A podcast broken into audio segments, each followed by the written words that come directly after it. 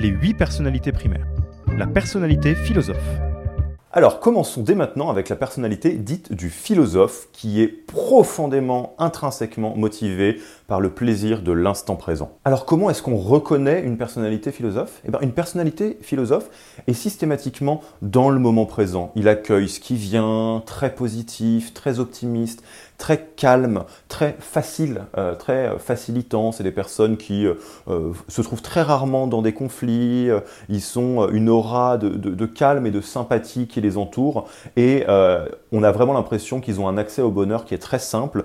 Il n'en faut pas beaucoup pour satisfaire philosophe. Alors, pour aller un petit peu plus loin, ce que je vous propose, c'est de faire un petit portrait robot du philosophe afin de vous donner toutes les variantes de cette personnalité pour que vous puissiez bien vous rendre compte, un, déjà de si vous l'avez ou si vous l'avez pas, deux, de à quel point euh, les gens qui vous entourent cochent cette case. Parce que vous pouvez jouer pour vous, vous pouvez jouer pour les gens qui vous entourent, ça sera très intéressant. Quatre éléments pour reconnaître le philosophe.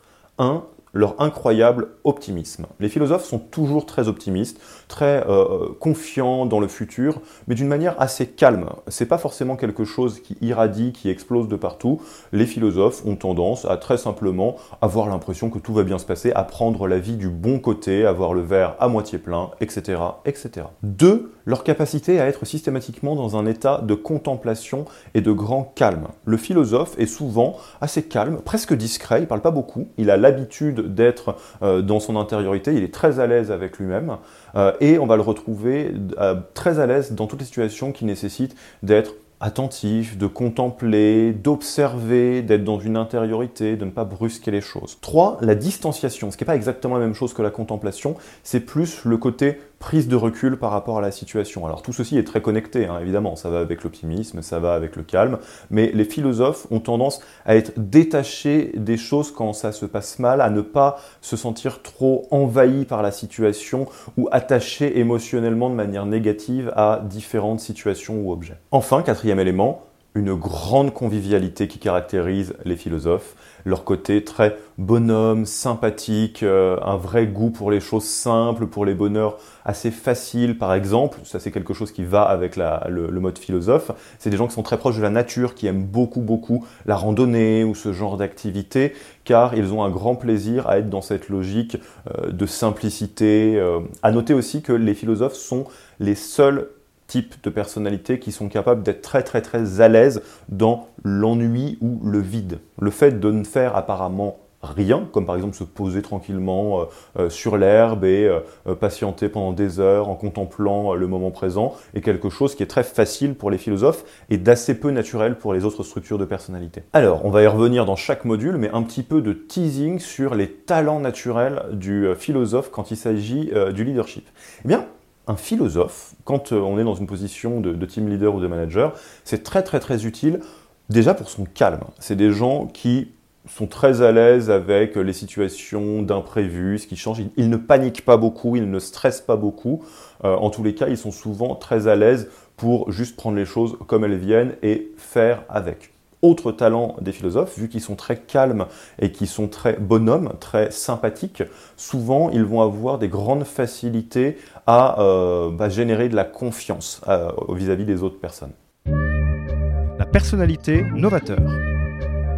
Deuxième structure de personnalité, le plaisir de la conceptualisation et de la compréhension, la vraie motivation à créer des modèles et des systèmes, bref, les autres diront à se prendre la tête, le novateur. Alors, il n'y a pas grand-chose qui fasse plus plaisir à un novateur que le fait de se pencher sur un sujet nouveau et compliqué et d'arriver à le rendre simple, clair et modélisé dans sa tête. Ils aiment théoriser les choses, les conceptualiser, éventuellement faire de la pédagogie euh, pour apprendre tout cela aux autres.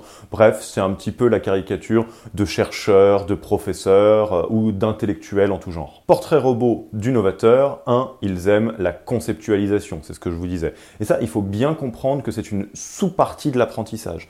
Le, novateur aime souvent apprendre, évidemment, donc s'intéresser à des sujets nouveaux, rentrer dans le détail, mais ce qu'ils aiment par-dessus tout, c'est conceptualiser ou comprendre la théorie sous-jacente de quelque chose. Donc arriver à avoir des grilles de lecture, des modèles, ou à en construire, c'est vraiment un plaisir euh, pour les novateurs. Deux, évidemment, ça va avec la logique. Les novateurs sont des êtres profondément logiques, ils aiment utiliser la logique, ils aiment comprendre la logique, donc souvent ils ont tendance à bien aimer les mathématiques ou toutes les sciences dures, ce genre de choses, mais au-delà de ça, euh, quand vous parlez avec un novateur avec la langue de la logique, en lui expliquant pourquoi ceci, pourquoi cela, pourquoi l'option 1 est mieux que l'option 2, mais avec des arguments logiques, vous allez parler sa langue. À l'inverse, ça peut arriver que ce soit difficile de connecter avec un novateur euh, sans euh, rentrer dans la logique. Vous les reconnaissez hein, dans un milieu euh, personnel ou professionnel, c'est des gens qui reviennent systématiquement sur la question du pourquoi. Pourquoi on fait ça? À quoi ça sert? C'est quoi la logique? Troisième élément qui caractérise profondément les novateurs, évidemment, l'ingéniosité et l'interdisciplinarité. Vu qu'ils aiment penser le monde en système et comprendre les différents modèles et concepts qui régissent le monde, même si c'est une quête qui n'en finit jamais, ça leur pose pas de problème parce qu'ils adorent ça de toute façon, ils aiment connecter les systèmes les uns aux autres. Il n'y a rien qui fait plus plaisir à un novateur que de comprendre que certains principes d'économie vont avoir un rôle à jouer sur la psychologie, euh, mais aussi sur la sociologie, euh, voire même sur euh, différentes autres sciences politiques, etc. Bref, tout ce qui connecte les sujets les uns aux autres est quelque chose qui plaît beaucoup aux novateurs. Quatrième élément, peut-être un peu plus surprenant, mais vous allez voir qu'il y a une logique sous-jacente, la responsabilité. Les novateurs sont profondément responsables et sont très à l'aise dans le fait d'endosser leurs responsabilités. En fait, c'est assez logique, c'est parce que le novateur ont tendance à comprendre comment toutes les choses sont connectées et donc voir systématiquement les conséquences des actes que eux font ou bien que font leur équipe ou bien leur entourage. Ce que ça veut dire, c'est qu'au moment euh, d'être responsable de ces actes et donc d'assumer les conséquences de ces actes, il n'y a aucun problème pour les novateurs parce qu'ils y ont déjà réfléchi en amont. Ils savent que ce qu'ils font va entraîner des conséquences et donc quelque part ils s'y sont préparés. Alors, c'est quoi les grands talents d'un novateur euh, en position euh, de leadership? Vous vous en doutez, c'est leur grand esprit quelque part de planificateur, de stratège, de modélisation. Euh, qu'il s'agisse de construire une grosse machine marketing ou bien de construire une super stratégie, une belle roadmap technique ou bien rentrer dans la création d'un nouveau langage euh, informatique, tout ça c'est des choses sur lesquelles les novateurs sont archi câblés euh, pour atteindre des très très bons résultats. La personnalité animateur.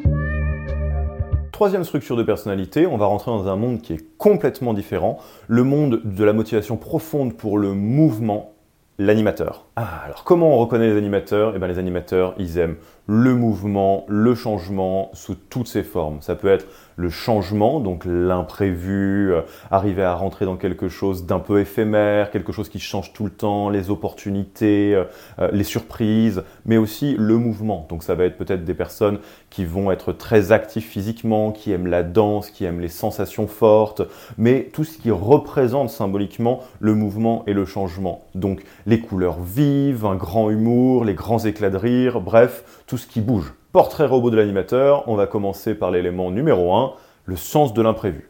Il n'y a pas grand-chose qui fasse plus plaisir à un animateur que de faire quelque chose de nouveau à la dernière minute, de ne pas trop planifier, de se perdre un petit peu dans euh, l'instant pour voir ce qui va en ressortir.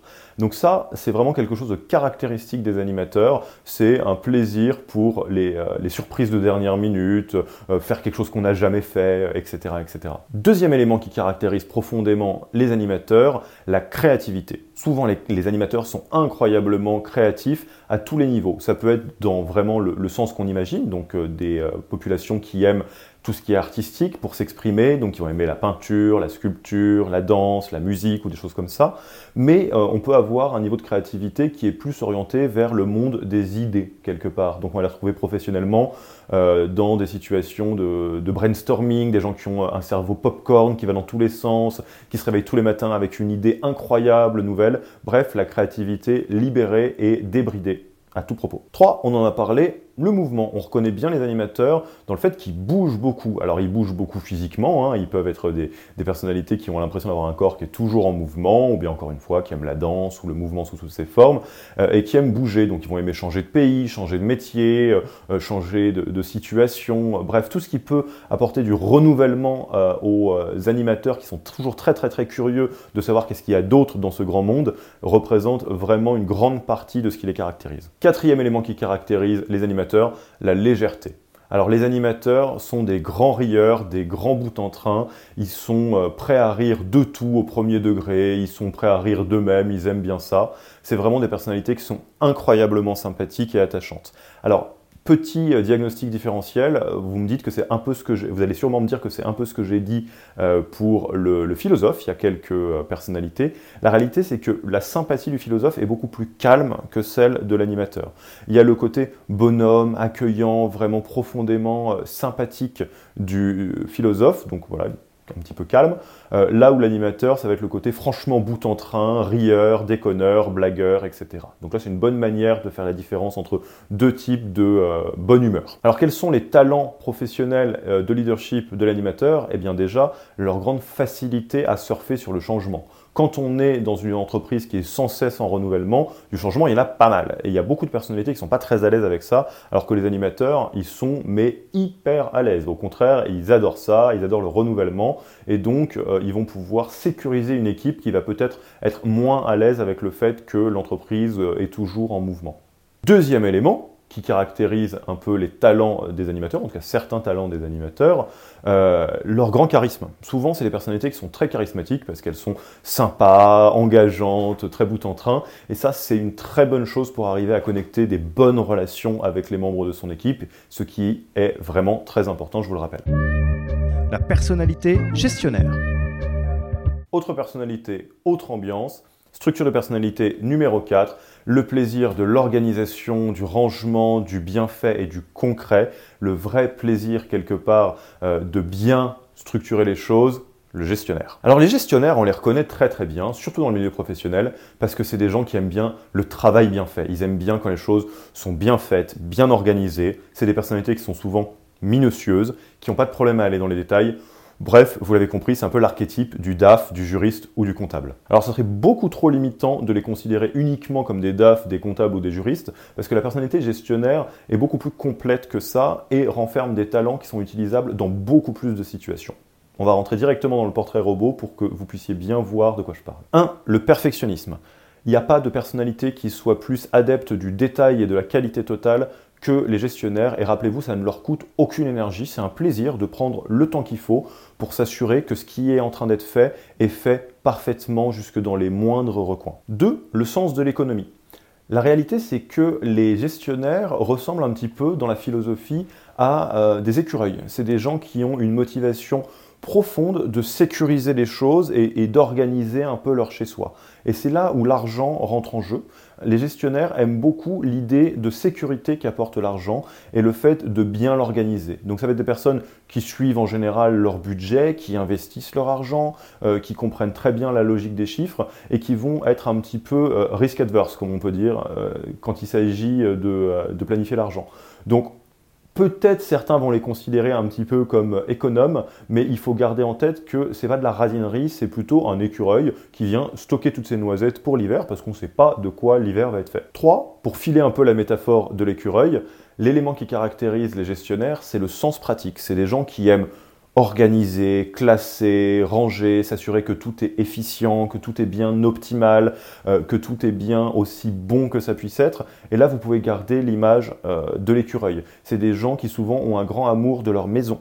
Ils aiment bien quand chez eux c'est bien rangé, euh, quand il y a plein de choses. Ils aiment avoir des, plein d'objets juste au cas où pour sécuriser encore une fois et s'assurer que tout est bien optimisé. Enfin, quatrième élément, la maîtrise des risques les gestionnaires sont très très très très bons pour voir les risques à l'horizon, les planifier, les envisager et faire ce qu'il faut ensuite pour les éviter. Ils ont toujours un œil qui est orienté vers le futur et ils savent faire ce qu'il faut dans le présent pour que le futur soit le plus radieux possible. Ça se traduit de plein de manières, évidemment dans la, prévision financière, dans l'investissement, mais aussi dans des comportements euh, de santé. Par exemple, les gestionnaires ont souvent une pratique raisonnée du sport, ils font attention à bien dormir, euh, ils sont passionnés par toutes les datas qu'ils peuvent récupérer pour arriver à modéliser ce qui se passe et donc à le, à le piloter.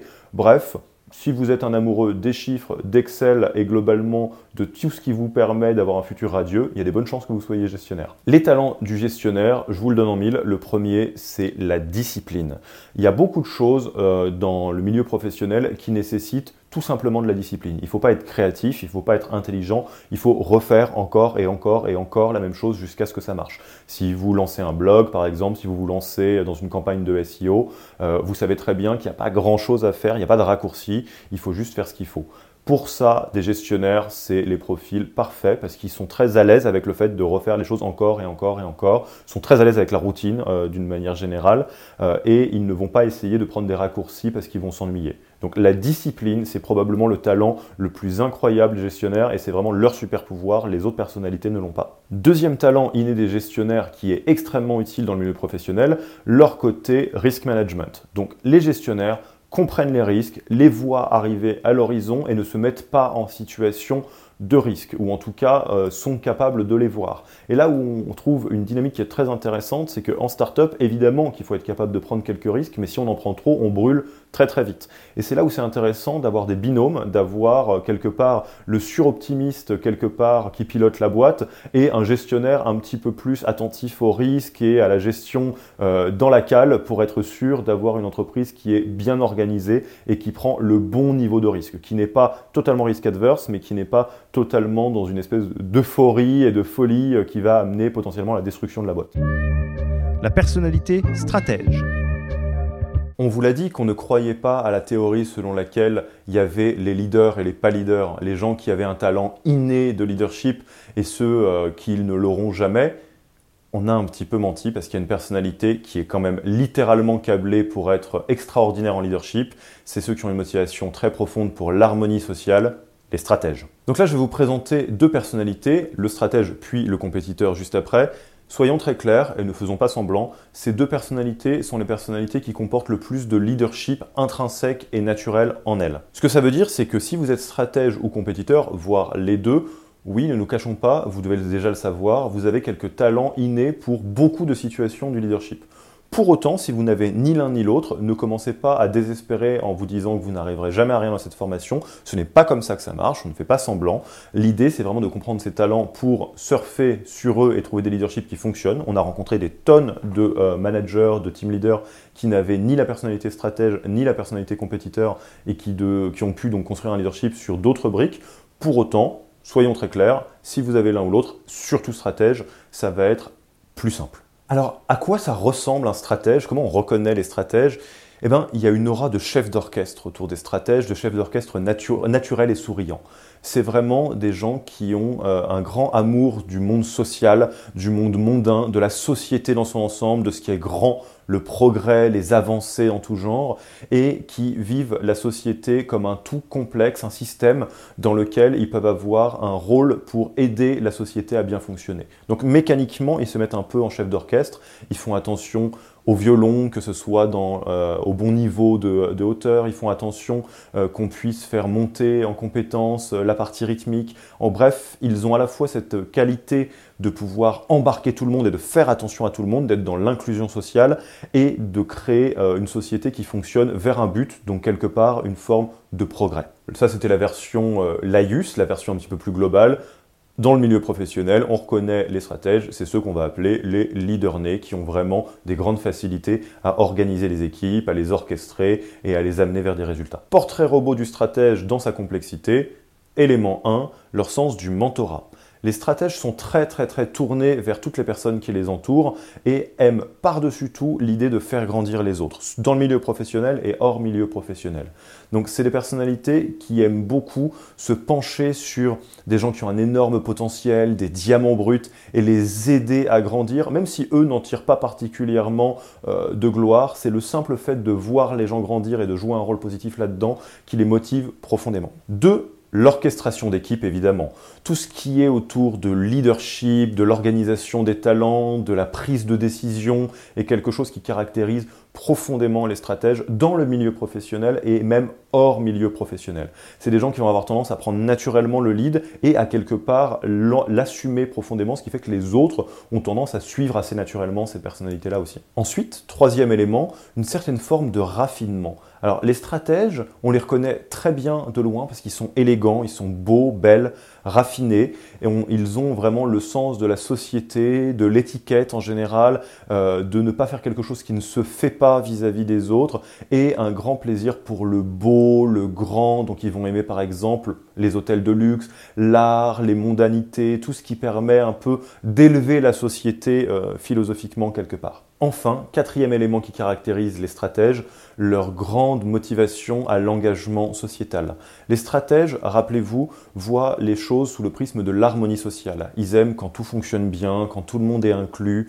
Euh, ils n'ont pas un grand plaisir pour le conflit en général et ils vont faire en sorte que tout le monde se sente bien pour que toute l'harmonie euh, puisse rayonner au niveau de la société. Et ça, ça se traduit beaucoup dans l'inclusion sociale. C'est des gens qui sont très attentifs euh, aux personnes qui sont mises de côté, qui sont brutalisées, qui sont maltraitées de toutes les manières et qui vont faire attention à toujours inclure les gens. Donc on peut le retrouver à un niveau très micro. ça va être des personnes qui, par, exemple, vont s'assurer dans un groupe de faire parler ceux qui ne parlent pas ou ceux qui ont l'air d'être un petit peu plus timides, s'assurer que tout le monde va bien et faire attention à ce que euh, les bonnes personnes se rencontrent. Et c'est aussi euh, au niveau sociétal des gens qui vont euh, être très intéressés et très engagés dans des combats de justice sociale. Donc s'assurer que des minorités puissent trouver leur voix, s'assurer qu'on fasse attention à la diversité, tout ce genre de choses. Bon, je ne vais pas vous faire l'affront de vous raconter les talents innés du stratège en termes de leadership on peut faire un raccourci en disant que le talent inné de leadership qu'ont les stratèges est le leadership dans son ensemble. C'est des personnes qui ont un vrai talent de la compréhension de ce que ça veut dire de travailler en société ou de faire travailler des gens en groupe. Donc ils vont être attentifs à l'engagement des uns et des autres, à s'assurer que tout le monde est là pour grandir, ils aiment déléguer, ils aiment orchestrer, ils savent prendre des décisions. Bref, ils ont à peu près en faciliter tous les talents qui existent en termes de leadership. Mais on va voir que c'est important de ne pas se reposer sur ses lauriers. Un, parce qu'il faut être capable de bien comprendre son moteur pour l'employer de la bonne manière.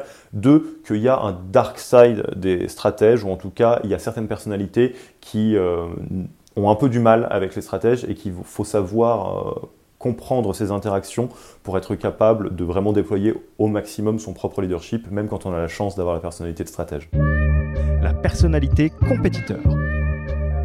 Sixième structure de personnalité, la variante de leadership du stratège, on en a parlé tout à l'heure, les compétiteurs. Et donc le plaisir du dépassement de soi, des défis, de l'atteinte des objectifs. Alors si on devait ramener la différence entre le stratège et euh, le compétiteur en termes de leadership, la meilleure manière, c'est de rentrer euh, quelque part dans des archétypes de leaders. Et le meilleur que je puisse vous donner, c'est la différence entre Mufasa, donc le papa dans le roi lion, mais vous pouvez imaginer un lion en général si vous n'avez pas vu le roi lion, et euh, Usain Bolt. Donc on va commencer par le modèle du stratège, c'est donc Mufasa, le père dans le roi lion, qui est donc le lion, roi des animaux. On peut rester sur la logique du lion qui est le roi des animaux.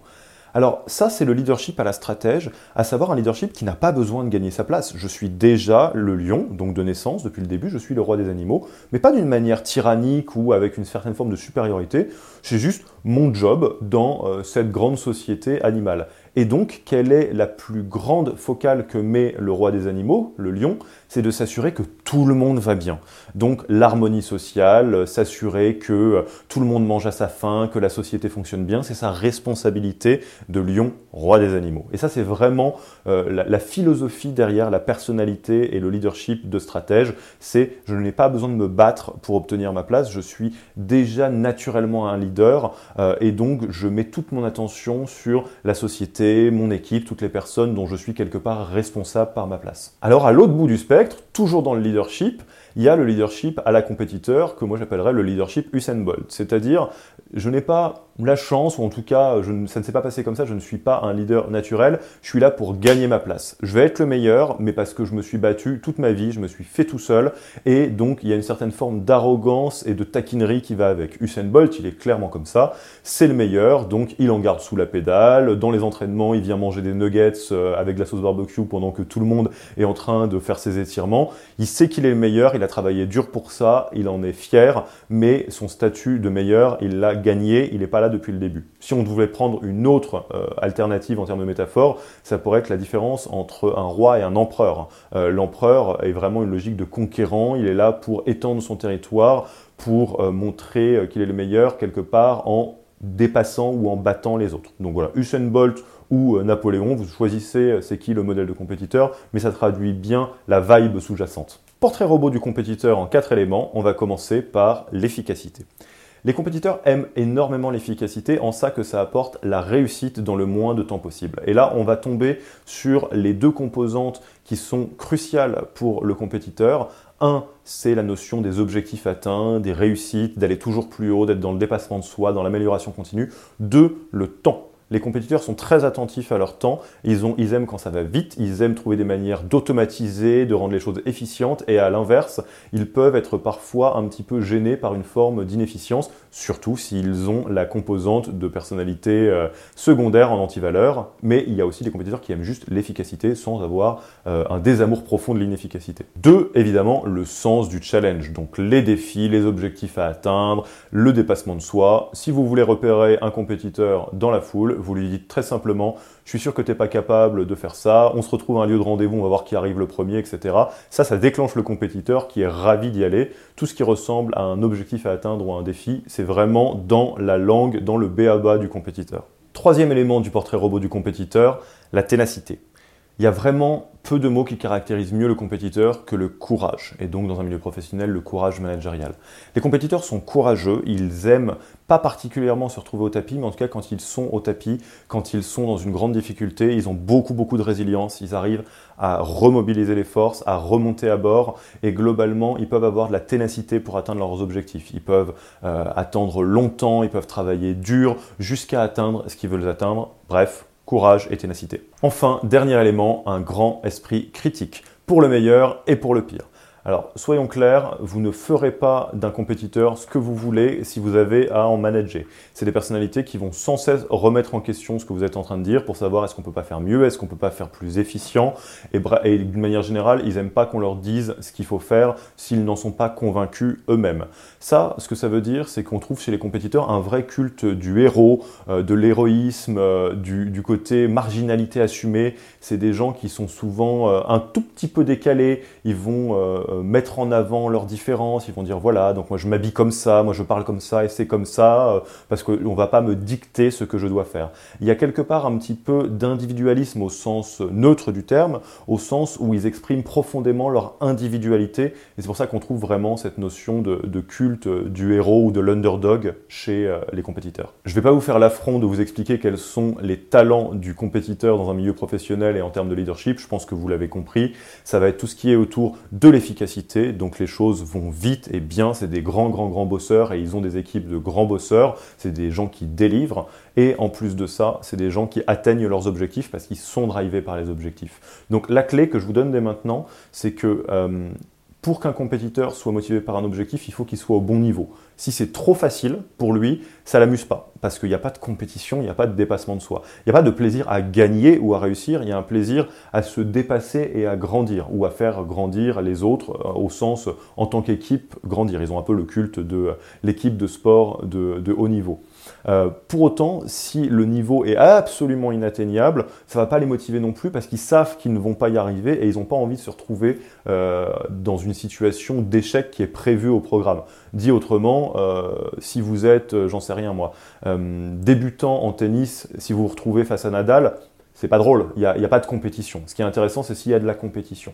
Donc pour ça, il faut toujours fixer des objectifs qui sont très ambitieux mais atteignables. Là, on parle la langue du compétiteur à fond les ballons la personnalité participative. On quitte l'atmosphère un petit peu brute de décoffrage des compétiteurs pour rentrer dans un monde de douceur, de plaisir du lien et du social, au sens les relations sociales et humaines, la personnalité de participatif. Les participatifs aiment les liens profonds et humains avec leurs proches. C'est les personnalités qui sont les plus sociales, mais dans un niveau de, de socialisation qui est très différent des stratèges, par exemple. Les stratèges aiment le monde social, ils sont très extravertis et aiment les grands groupes parce que ce qu'ils aiment profondément, c'est la société. Donc ils aiment se connecter à plein de monde, faire en sorte que les gens se connectent les uns avec les autres. Les participatifs, il faut plutôt voir ça comme un petit clan de, suricates, par exemple. Donc, c'est des gens qui aiment bien leur petite famille, leur petit cocon, le, le noyau un peu de leur relation sociale. Ils aiment les leurs. Et là, donc, on arrive à comprendre le fonctionnement de base du participatif, à savoir ce qu'il aime par-dessus tout, c'est faire les choses ensemble. Ce qui est intéressant, c'est de passer du temps avec les siens, avec sa famille, avec son petit groupe, son petit clan de suricates, euh, pour éprouver du plaisir et construire des relations qui sont de plus en plus solides avec les gens qu'il aime. Portrait robot du participatif, élément 1, le travail en équipe. Les participatifs aiment par-dessus tout travailler en équipe, dans des tout petits groupes, euh, faire les choses ensemble, témoigner de la reconnaissance, encourager, euh, former les gens, être dans une situation où on est en train de faire les choses à notre rythme euh, et où tout le monde est inclus dans le petit groupe. Deuxième élément, l'assistance. Les participatifs sont d'excellents assistants au sens noble du terme, à savoir des personnes qui assistent les autres, qui sont là pour aider les autres à grandir ou à accomplir ce qu'ils doivent accomplir.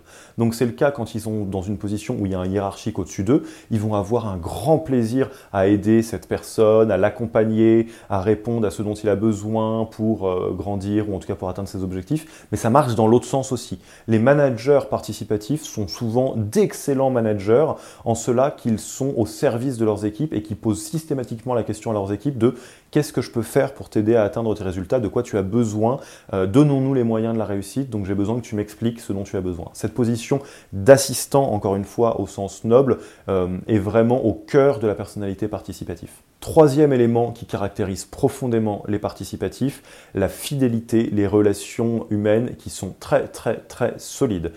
Le relationnel est extrêmement important pour les participatifs et ils ont une énergie sans cesse renouvelée pour construire et consolider les relations sociales. Ce que ça veut dire, c'est que dans le milieu non professionnel, c'est des gens qui vont toujours prendre des nouvelles de leurs amis, qui vont garder le lien même si les personnes sont loin, euh, qui vont toujours penser aux anniversaires, ce genre de choses. Et dans le, milieu professionnel, c'est qu'ils vont s'assurer de construire des bonnes relations avec chaque personne qui fait partie un peu de leur petit clan, et donc euh, prendre des cafés, prendre le temps de construire la relation, même si c'est pas directement dans une logique professionnelle ou d'efficacité. Bref, la fidélité le lien. Et si vous le comprenez bien, quand vous êtes ami avec un participatif, ça va être pour la vie, hein, théoriquement. Enfin, quatrième élément qui caractérise profondément les participatifs, la douceur, la gentillesse. C'est des personnalités qui sont très tendres, très douces, très gentilles, euh, très souriantes, qui ont vraiment envie, qui témoignent d'une certaine forme d'amour euh, pour les gens euh, qui sont leurs proches et ça se ressent dans tout ce qu'ils font. Donc c'est des gens qui aiment bien tout ce qui est un petit peu cosy, j'en sais rien moi, les plaids, les coussins, regarder un bon film qui finit avec un happy end en buvant un chocolat chaud, enfin tout cet environnement-là est vraiment l'environnement des participatifs et on peut le retrouver dans le milieu professionnel dans le fait qu'ils sont très gentils et très doux avec les autres. Ils ne vont pas brusquer les autres, ça ne fait pas partie de leur ADN. Alors, les participatifs ont une place qui est chère à mon cœur dans cette formation car ce sont les grands incompris du leadership en startup. En effet, en startup, dans les archétypes, on va souvent se dire Ah oui, non, mais les personnalités qui sont gentilles, qui sont douces, c'est bien, c'est sympa, mais ça ne sert pas à grand chose en termes de management. En management, faut être dur, faut se faire respecter. Bref, si vous ne l'avez pas vu, allez voir la vidéo sur le Mythbuster en startup. Si vous l'avez vu, vous voyez très bien de quoi je parle et vous pouvez la revoir pour voir un petit peu tous les, euh, tous les mythes qui ont la peau dure en startup. Alors qu'en réalité, le participatif a des super pouvoirs quand il s'agit de construire du leadership. Un, leur côté relationnel, est incroyable parce que vous allez le voir très très vite. D'un point de vue leadership, le plus important, c'est le relationnel et on va y revenir tout le temps. Vous ne ferez pas l'économie que de construire des excellentes relations avec les membres de votre équipe. Et si vous êtes participatif, vous avez la botte secrète, vous avez la carte joker, vous le faites déjà naturellement. La seule chose dont vous avez besoin, c'est de vous assurer que chaque membre de votre équipe fait vraiment partie de votre petit clan et après, ça roule. Deux, le côté assistant est un super pouvoir incroyable quand il s'agit d'être manager parce que vous pouvez donner les moyens à votre équipe de réussir. Ce qui est important, c'est de maintenir le niveau d'exigence très très très élevé, donc en disant voilà, c'est ça qu'on va atteindre, c'est difficile. Mais si vous êtes dans une personnalité euh, de, de, participatif et que donc vous avez un leadership de participatif, vous allez pouvoir très naturellement prendre l'habitude de dire je sais que l'ambition est très élevée, mais j'ai confiance en vous, euh, mon équipe, la collaborateur, collaboratrice, de quoi vous avez besoin pour réussir? Dites-moi qu'est-ce que je peux faire pour vous aider à réussir, pour nous aider à réussir. Et cette position qui n'est pas très naturelle pour beaucoup de personnalités, fait des résultats incroyables parce que c'est vraiment la bonne logique à avoir vis-à-vis de ses équipes, se mettre au service de ses équipes pour qu'elles réussissent. La personnalité solidaire. Dernière personnalité, la personnalité la plus profondément altruiste qui existe, le vrai plaisir de donner, d'être utile et d'aider les plus démunis, la personnalité dite de solidaire. Alors, la personnalité solidaire ressemble exactement à ce que vous imaginez, c'est la personnalité d'altruiste, des gens qui donnent, donc qui donnent aux bonnes œuvres, qui donnent à la charité, qui donnent de leur temps, qui font des maraudes, des choses comme ça, qui ont vraiment un soin particulier pour aider les plus démunis, les plus fragiles, ceux qui sont un peu exclus, ceux qui en ont besoin, et qui du coup sont tout à fait au service des autres sans avoir beaucoup d'ego sur leur propre personne. Dans les détails, quel est le portrait robot du solidaire? 1. Leur altruisme, au sens propre du terme et au sens noble du terme. C'est des gens qui ont beaucoup de facilité à vraiment aider les autres sans rien attendre en retour, vraiment, sincèrement, profondément. Ils sont câblés comme ça, ils trouvent une vraie motivation à être utiles et à être au service des autres. Deux, la solidarité. Ça va un petit peu avec, mais ça va un peu plus loin. Au-delà d'être au service des autres et d'être vraiment euh, à disposition de manière quasi permanente pour ceux qui en ont besoin, ils s'engagent proactivement euh, dans des quêtes pour aider les plus démunis. Donc ils vont donner de leur temps et de leur argent pour des causes qui sont euh, importantes pour aider les plus faibles. Troisième élément, évidemment, s'ensuit une certaine forme d'humilité ou en tout cas de modestie. Euh, les, solidaires ne sont pas particulièrement orientés vers eux-mêmes. Si on leur pose la question, ils vont souvent dire des choses du type non, mais moi, tu sais, c'est pas très important hein, quand tu vois toute la misère qu'il y a dans ce monde. Moi, si je peux être utile. Euh, et donc, ça se traduit de plein de manières. Souvent, c'est des gens qui sont très simples, euh, qui sont pas très compliqués, qui vivent dans un monde qui est assez dépouillé. Ils n'ont pas beaucoup de possessions matérielles. Ils sont vraiment très orientés vers les autres plutôt que vers eux. Enfin, c'est des personnalités qui sont caractérisées, quatrième élément, par une très très grande patience. C'est des gens qui ont de la patience en général déjà sur les situations, tout ce qui nécessite d'attendre, et c'est des gens qui ont beaucoup de patience vis-à-vis des autres. Euh, les personnes qui ne comprennent pas, les gens qui ont besoin de beaucoup d'assistance, les gens qui ont besoin euh, d'un soutien qui est permanent, ne posent pas de problème aux solidaires, ils sont câblés comme ça. Ça, ça joue un grand rôle dans le milieu professionnel, notamment quand il s'agit d'aider les gens à monter en compétences ou en tout cas à monter au niveau. Ça peut prendre très longtemps, la plupart des autres personnalités sont pas très bien câblées pour accepter le temps que ça prend les solidaires sont câblés pour accepter ça. Ils sont patients. Donc quels sont les talents en termes de leadership des solidaires? Il y en a un premier qui est évident, c'est tout ce qui est autour de l'engagement social. Donc si vous êtes dans un milieu de l'ESS, donc entrepreneuriat social et solidaire, ou du tech for good, ou de tout ce qui est entreprise à impact, évidemment le fait d'avoir des solidaires va jouer un rôle extraordinaire pour la cause. Vous vous en doutez, euh, des grands leaders comme le Dalai Lama, Mère Teresa, l'abbé Pierre sont évidemment des solidaires à fond les ballons. Euh, c'est ce qui permet à des causes comme ça d'exister. Deuxième talent, ce côté vraiment mise à disposition de son temps pour les autres et patience. Ça, en termes de leadership, c'est vraiment très très important parce que vous allez le voir tout au long des modules, il y a beaucoup de choses qui prennent du temps en leadership. Ça ne peut pas se faire d'un claquement de doigts. Et là où par exemple les compétiteurs qui aiment que ça aille vite vont des fois ne pas avoir les bons réflexes dans certaines situations, les solidaires vont accepter que les choses prennent du temps, qu'il y a des personnes qui vont avoir besoin de plus d'itérations pour comprendre quelque chose ou pour être embarquées par un projet, euh, que l'onboarding d'une nouvelle personne, ça prend du temps, etc. etc. Ouh Alors à ce stade, je suis sûr que vous avez plein de questions, vous commencez à avoir une première carte potentiellement de vos propres personnalités, mais toutes les questions que je vous ai présentées avant, du genre est-ce que j'en ai moins de deux, j'en ai plus de cinq, je suis pas sûr, blablabla, vous vous les posez, vous inquiétez pas, ça va très vite devenir beaucoup plus clair. Déjà, ne vous inquiétez pas, cette vidéo, ce n'est qu'un premier tour de piste des personnalités. Vous allez toutes et tous passer le test de personnalité de l'INC, euh, qui va être un des premiers items de la to-do de ce module, pour vraiment vous fixer sur les personnalités que vous avez, celles que vous n'avez pas. Ça va nous servir de base pendant toute la formation. Donc préparez-vous, passez ça. C'est un test qui est assez sympa, qui est assez complet, et vous allez obtenir un rapport qui rentrera encore plus dans les détails sur un, ce qui vous caractérise vous, deux, le détail des personnalités dont je vous ai déjà parlé. Ensuite, rappelez-vous, si vous avez l'impression que vous avez moins de deux personnalités primaires, ça veut sûrement dire qu'elles sont un petit peu cachées. Donc gardez juste en tête cette notion-là pendant toute la formation et au fur et à mesure des échanges, des exercices, vous allez sûrement les découvrir et laissez-moi vous dire que ça sera un beau cadeau que vous allez vous faire à vous-même dans cette formation parce que le fait de se connaître, c'est incroyable à quel point ça change la vie. Et comme je vous l'ai déjà dit, si vous avez l'impression d'avoir plus de cinq personnalités primaires, ça veut probablement dire que dans le tas, certaines sont primaires, certaines sont secondaires. Il y a certaines certains de ces comportements qui vous motivent intrinsèquement certains de ces comportements qui vous motivent extrinsèquement. Donc pour faire la différence, c'est très simple. La première chose à vérifier, c'est est-ce que vous avez le sentiment d'être stratège? Parce que pour être très concret, c'est les stratèges et les compétiteurs qui ont le plus tendance à avoir l'impression de se retrouver partout. Les stratèges parce qu'ils euh, font tellement attention à l'harmonie sociale qu'ils connaissent très bien toutes les personnalités et se sentent concernés un petit peu partout. Les compétiteurs parce qu'ils aiment bien gagner et que tout ce qui a l'air bien, ils ont envie de l'avoir. Donc à chaque fois que vous vous posez la question de est-ce que je l'ai, est-ce que je l'ai pas, posez-vous très simplement la question de est-ce que c'est quelque chose que je ferais si j'étais profondément euh, mal et que j'avais besoin de me ressourcer de l'énergie? Donc là, sur chaque personnalité, vous posez la question, est-ce que donner aux bonnes œuvres, c'est quelque chose qui vous ferait du bien profondément et qui vous remettrait à flot si vous étiez un petit peu dans le mal, auquel cas vous êtes peut-être solidaire. Est-ce que vous iriez voir des amis, auquel cas vous êtes peut-être participatif? Est-ce que vous iriez vous lancer dans un défi? Est-ce que vous iriez faire un, grand événement social? Est-ce que vous iriez ranger votre appartement? Est-ce que vous iriez faire quelque chose de nouveau? Est-ce que vous iriez faire un petit casse-tête, un petit puzzle? Ou est-ce que vous iriez juste vous balader dans la nature? Voilà, cinq, enfin, 8 exemples de ce que peuvent être les motivations intrinsèques de chaque personnalité. Et à l'inverse, si vous vous dites non, j'aime bien comprendre, mais euh, quand c'est utile, euh, j'aime bien le changement quand ça sert à quelque chose, j'aime bien ranger, mais euh, seulement quand c'est rangé. Après, moi, je, le fait de refaire le ménage, ça, ça m'intéresse pas, etc., etc.